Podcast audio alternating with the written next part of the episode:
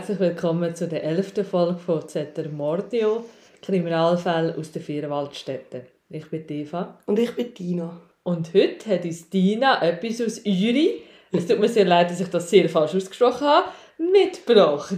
ich bin sehr gespannt. Es geht nicht um Dialekt, das schon mal für uns. Es geht eigentlich um eine Familie. Die Familie Beroldingen.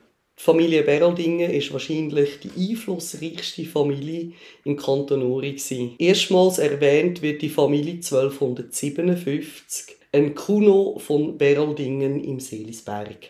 Die Beroldingen sind damals Eigenleute, also Liebeigene mhm. von den Freiherren von Ottighausen. Sie sind aber kurz darauf durch eine Schenkung und wortwörtlich, sie sind verschenkt worden, zu den besser gestellten Gotteshausleuten vom Zürcher Kloster Frauenmünster gekommen. Und in den nächsten 400 Jahren ist der Aufstieg von dieser Familie unaufhaltsam. Gewesen. Also ich hoffe, dass es nicht weiter abgegangen ist. Ja. Zuerst im Kanton Uri, später dann auch im Tessin und im Thurgau und schließlich dann auch noch in Österreich und vor allem im Königreich Württemberg. Der Heinrich von Beroldingen Mitte 15. Jahrhundert ist der erste von vielen darauf folgenden Landamänner im Urnertal und auch Thurgau und so weiter. Für die Schweiz der prägendste Beroldingen ist wahrscheinlich der Andreas Er hat sein ganzes politisches Leben dafür eingesetzt, dass der Tessin zur Eidgenossenschaft kommt. Also wegen dem ist eigentlich der Tessin gehört heute zu der Schweiz. Ja. Sein Sohn der Josué ist der der das Schlössli Beroldingen auf dem Seelisberg gebaut hat. Vielleicht können ihr das ja. Das kann man sogar heute auch noch anschauen. Er hat auch als erster Beroldingen seine Fühler nach dem Thurgau gestreckt. Er hat dann 1533 das Schloss Steineck im Thurgau erworben. So hat die Familie jetzt schon im Thurgau und im Kanton Uri Einfluss nehmen. Einer der Söhne von Josué hat dann den Start für die Luganer Linie. Und so ist die Familie immer größer und immer einflussreicher geworden und das über die Landesgrenzen hinaus und das in erster Linie von der Thurgauer Linie aus. Die aus dem Tessin und die aus dem Urnerland sind dann beide irgendwann ausgestorben, die gibt es beide heute nicht mehr. Jetzt fragt ihr euch vielleicht, warum erzähle ich das alles? also ich meine, ich lasse dir gerne zu, gell? aber wir haben hier einen Podcast. Ich wollte damit aufzeigen, wie einflussreich die Familie war und dass es sicher auch einen grossen Einfluss genommen hat auf den Verlauf vom folgenden Kriminalfall. Ja. Ich möchte euch den Johann P. von Beroldingen vorstellen. Er war Landvogt in der Riveria, Kommissar von Bellenz, Landvogt im Thurgau, Landesstatthalter. Der Stand Uri hat ihn mehrmals auf eidgenössischen Tagungen und im eidgenössischen Kriegsrat vertreten. Im spanischen Dienst hat er eine Kompanie besessen.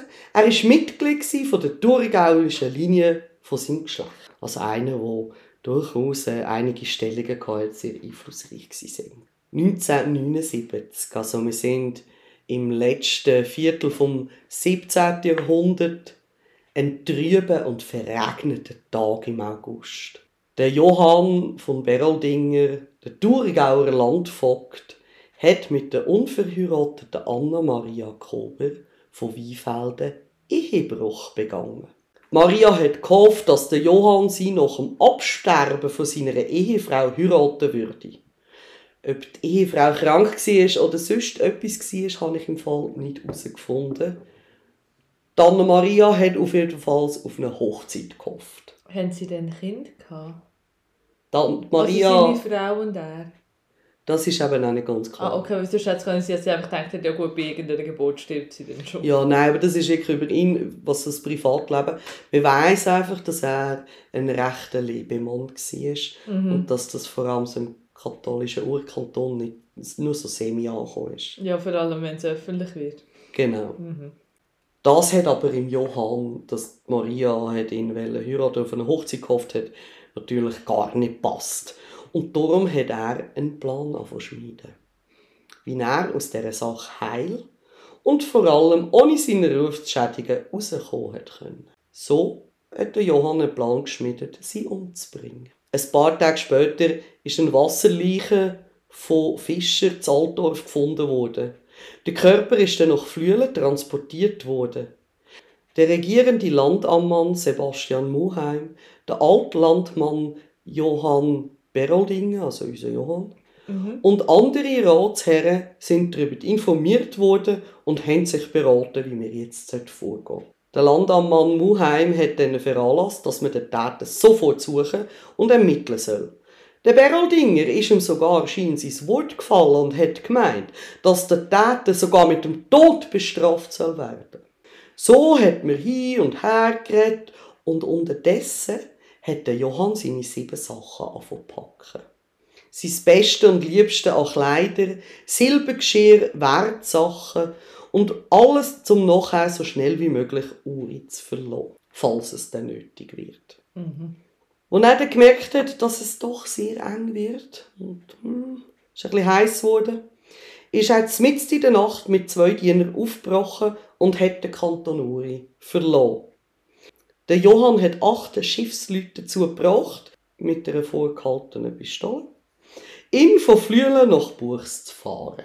Auf seiner Weiterreise hat er sich laut Quellen eine Verletzung zugezogen, also am Fuß, wo dann so schlimm war, dass er nur mit Hilfe von seinen zwei Dienern es geschafft hat, das Kloster Engelberg zu erreichen. Dort ist er direkt zum Abt vom Kloster, zum Ignatius Betschart, gegangen und hat gesagt, er rufe Gott zum Zeugen an, dass er unschuldig sei und hoffe deshalb in Engelberg des Schutz des Asylrechtes zu genießen. Oh Wunder, das hat er dann auch bekommen. Ja, gnädig. Zwei Tage später hat er sich ins Gasthaus im Kloster, ins Kloster tragen lassen, weil sein Fuß auf der Flucht so verletzt wurde, dass er nicht mehr laufen konnte. Die St. Michaelsstube, die gibt es heute noch, ist daraufhin für ihn geräumt worden. In Uri hat man den schnell vernommen von seinem Verschwinden. In Uri hat man schnell von seinem Verschwinden Notiz genommen. Und man hat auch seinen Brüder, wo an dieser Tat beteiligt war, sage vernommen. Und er hat gesagt, dass der Johann nach Engelberg geflohen ist. Die Ermittlungen haben ergeben, dass die Tochter vom Brüder, also Nichte vom Johann, an dem schicksalhaften Tag die Aufgabe bekommen hat, mit der Maria zu spazieren. Sie hat aber nicht gewusst, dass es sich um einen sehr perfiden Plan handelt, die Maria an einem abgeschiedenen Ort zu ermorden. Der Johann und sein Brüder haben die beiden abgepasst. Der Johann hat mit einem Prügel aufs Knick von der Maria geschlagen, mit, ihr, mit einer Radpistole den Kopf zertrümmert und der Brüder hat dann mit einem Bieli der Maria den Rest gegeben. Also es hat ja schon ziemlich... Ja, und hat dann auch Oh gemeint- Oh nein, ja. Die Tochter spricht nicht, der hat ja von dem gar nicht gewusst. Also und die ist einfach so daneben? Dass sie jetzt das gleiche Schicksal wird erei- erei- ereilen, oder? Mhm. Und habe dann mit ausgestreckten Händen um Hilfe und Barmherzigkeit gerufen. Und zum Glück haben sie den nicht nicht angetan. Das ist, nur, das ist das einzige Positive. Ja, jetzt muss sie einfach, hat sie für immer mit dieser Erinnerung müssen leben. Ja. Mhm. Und nach diesen Ermittlungen von, vom Kanton Uri hat man im päpstlichen Nuntius, also das ist eigentlich der Schweizer Abgeordnete vom Vatikan, heute würde man sagen, also gibt es noch, Mhm. der Dipl vatikanische Diplomat. Mhm. Früher war er ganz lange immer im Kanton Luzern. Gewesen. Genau, ja. Und jetzt ist er aber zu Bern. Auf jeden Fall haben eben Turner in, de, in dem Nuntius ein Gesuch geschrieben, dass man den Übeltäter in Engelberg aus dem Gotteshause bringen und gefänglich nach Altdorf abführen könnte, damit er als überwiesener Totschläger das kirchliche Asylrecht nicht genießen solle. Und der Nuntius hat dann äh, in seinem Auditor, also das ist ein bisschen salopp gesagt, sein Sekretär, Mhm. Die volle Entscheidungsgewalt gegeben, ob der Beroldinger den Totschlag begangen hätte oder nicht. Also er hat ihn auf Engelberg geschickt und hat gesagt, geh mal schauen, find mal raus, was passiert ist. Wenn ja, soll er ihm das Asylrecht verwehren Mhm. und wenn nicht, dann soll er das kirchliche Asylrecht nicht verletzen. Macht an und für sich ja Sinn. Ja, schon. Der letzte dann- Satz. Ja, es wäre dann auch einfach nicht mehr notwendig, wenn er kann nachweisen kann, dass Genau. es nicht war. Genau. ja. Nun ja, Im Kloster Engelberg haben sie sehr viel geredet und sind zum Entschluss gekommen, dass er im Moment nicht in die weltliche Hand gelangen soll, sondern in Engelberg in der Freiheit soll bleiben. Ich könnt euch vorstellen, dass die Urnen das gar nicht toll gefunden haben. Und so ist am nächsten Landtag aber das Es Kopfgeldurteil Urteil gefallen an gesprochen worden. Lebig 400 Dollar, tot 200 Dollar. Dass im Johann zuerst seine Hand abgeschlagen werden soll, ich weiß nicht welche, eine einmal. Mhm. Und nachher auch noch gerade sein Kopf. Aber es ist ja noch spannend, dass sie lebig gleich mehr, also so der Rachegedanke ist, glaube ich, noch. Ja, dass man halt die Abschreckung oder, von der Bevölkerung das noch durchführen kann. Aber ist dann äh, sein Brüder in der Zwischenzeit... Ja, darf der kommen mit Ah, okay. Währenddessen im Kloster Engelberg hat der Johann sich so verzweifelt benommen, dass befürchtet worden ist, er nehme sich jetzt gerade das Leben. Es ist Also aber, 200. genau. Es ist aber Nach dem dritten Mal anklopfen Weder er hat sich das Leben genommen, noch ist sollen doch jetzt endlich auf die Kopfgeldjagd gegangen. Haben nur genug unten gehabt. Und so haben sie darüber nachgedacht, mit vielen Leuten nach Engelberg, Engelberg reisen.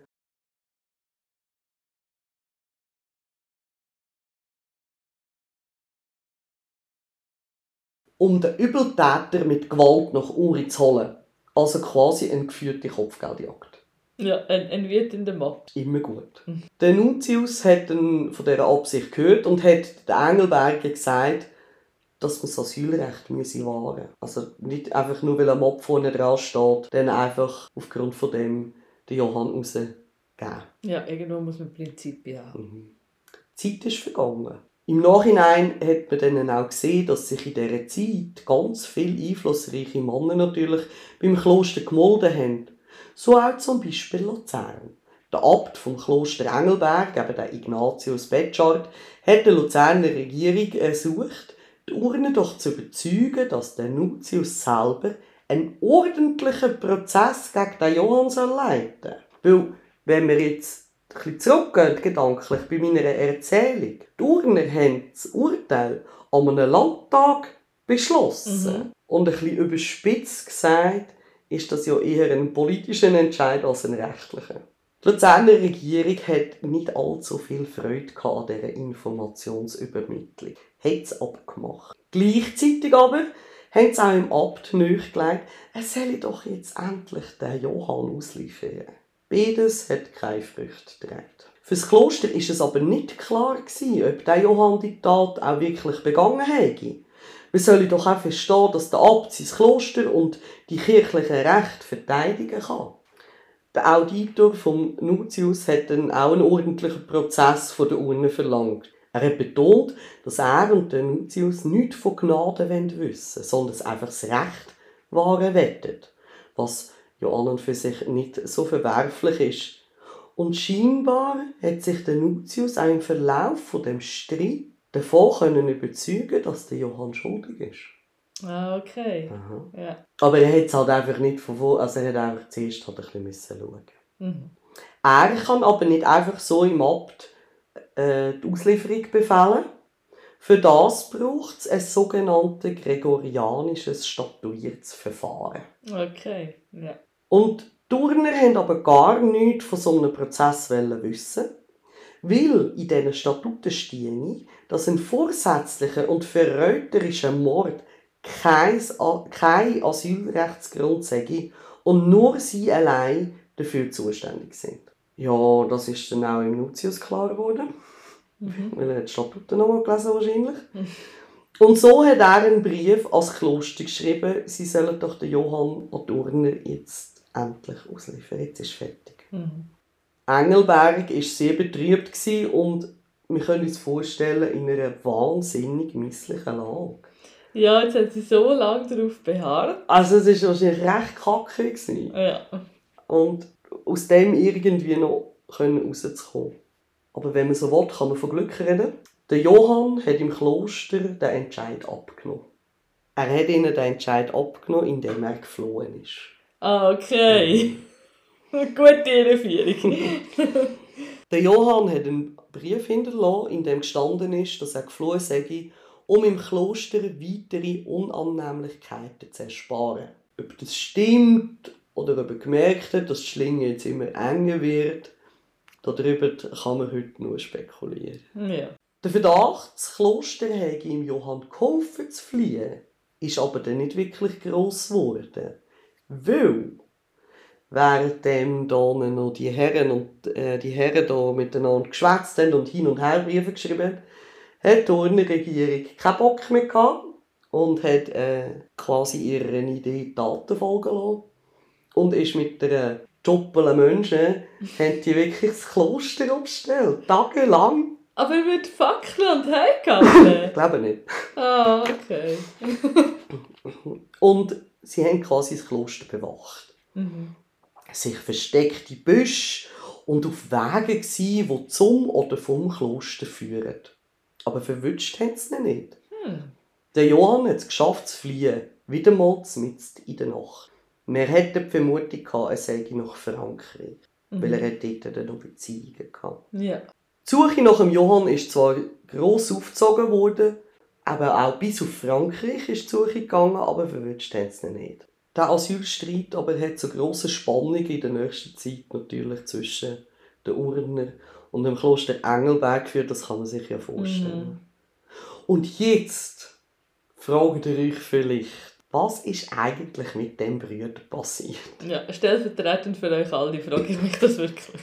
Während dem ganzen Streit hat sich Turner natürlich auch um den Brüder Gedanken gemacht. Mhm.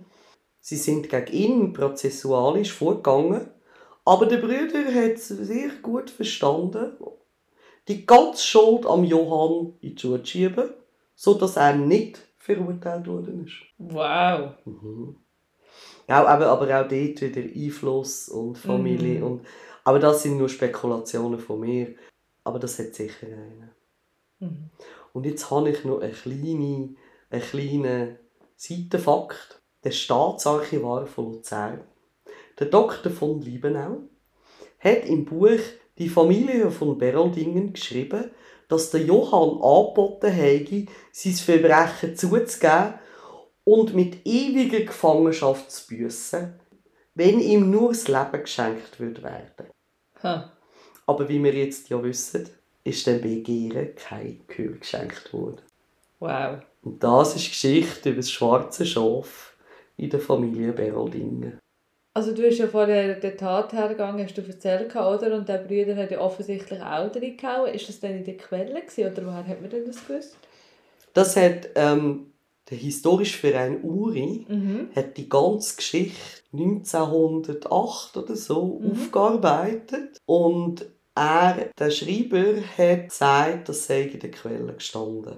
Weil ich kann die nicht lesen. Also ich Ja. kann, es Ja. geht für mich viel. Also, und ich vertraue ich dann ein Stück weit auch. Also ich bin die Originalquelle anschauen, aber nicht... Äh, ich habe sie nicht können lesen. Also ich habe viel zu viel Zeit gebraucht, bis ich Ja. das entziffert habe. Nein, also ich denke, also ich gehe jetzt mal schon davon aus, dass man auf das vertrauen kann. Ich finde es einfach spannend, dass das ja dann sogar bekannt war und sie ihn gleich einfach freigesprochen haben. Das ist schon sehr krass. Ich habe auch noch, ein, äh, also auch von ihm, ähm, ein, eine Interpretation eigentlich, warum der Berold, also warum der Johann Mhm. so verfolgt worden ist auch. Mhm. Oder wenn es vielleicht ein anderer einflussreicher Mann gewesen wäre, hätte man da wahrscheinlich nicht so ein riesiges Geschiss gemacht. Aber am Anfang habe ich ja noch gesagt, er war ein rechter Lebemann. Mhm. Und das hat man im, im Kanton Uri, oder zumindest äh, in so ganz katholischen Kantonen in dieser Zeit einfach nicht gern gehabt. Ja, also er hat sich Feinde gemacht. Ja, und er war auch recht umstritten auch gewesen, oder hat, hat äh, sich einiges müssen anlassen lassen im Thurgau, Mhm. was er dort scheinbar alles falsch gemacht hat. Also er ist, also das, was ich gelesen habe, nicht wirklich sehr beliebt gewesen. Mhm. Und das hat wahrscheinlich auch einen Einfluss gehabt. Aber wieso sie das so gesprochen haben, das weiß ich nicht. Mhm. Vielleicht kann uns das Staatsarchiv Uri sagen. Wenn ja, unter zettermordio.gmail.com. Ja, merci vielmals. Bitte. Ja, das war mein Fall. Und jetzt kommen wir zu unserer super Rubrik. Absackerli. Und zwar handelt das heutige Absackerli von einer Nidwaldner Rebellin, der Veronika Gut. Das ist die einzige Frau, nach der die Stanz eine Strasse benannt worden ist. Wo 1798 die Franzosen eingefallen sind, hat sie als Witwe mit ihren sechs Kindern auf dem Bauernhof in Stanz gelebt und unter anderem Geld in die Kriegskasse gespendet. Wir wissen, die Franzosen haben dann gewonnen und Veronika Gut ist vor Gericht gestellt worden.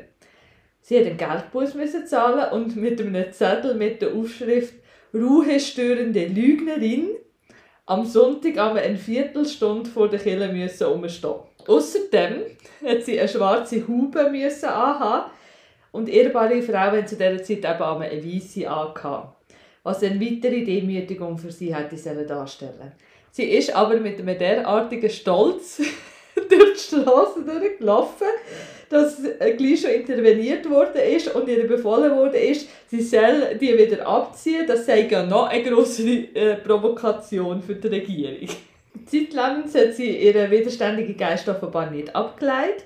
Sie hat Rebellen nämlich weiterhin mit Waffen und Geld unterstützt und sogar eine Partei etabliert und am Abend geheime Sitzungen veranstaltet, weil eine Politikerin hat sie als Frau zu dieser Zeit ja offiziell nicht dürfen sein. Ihr Haus aber ist als das zweite Rathaus betitelt worden.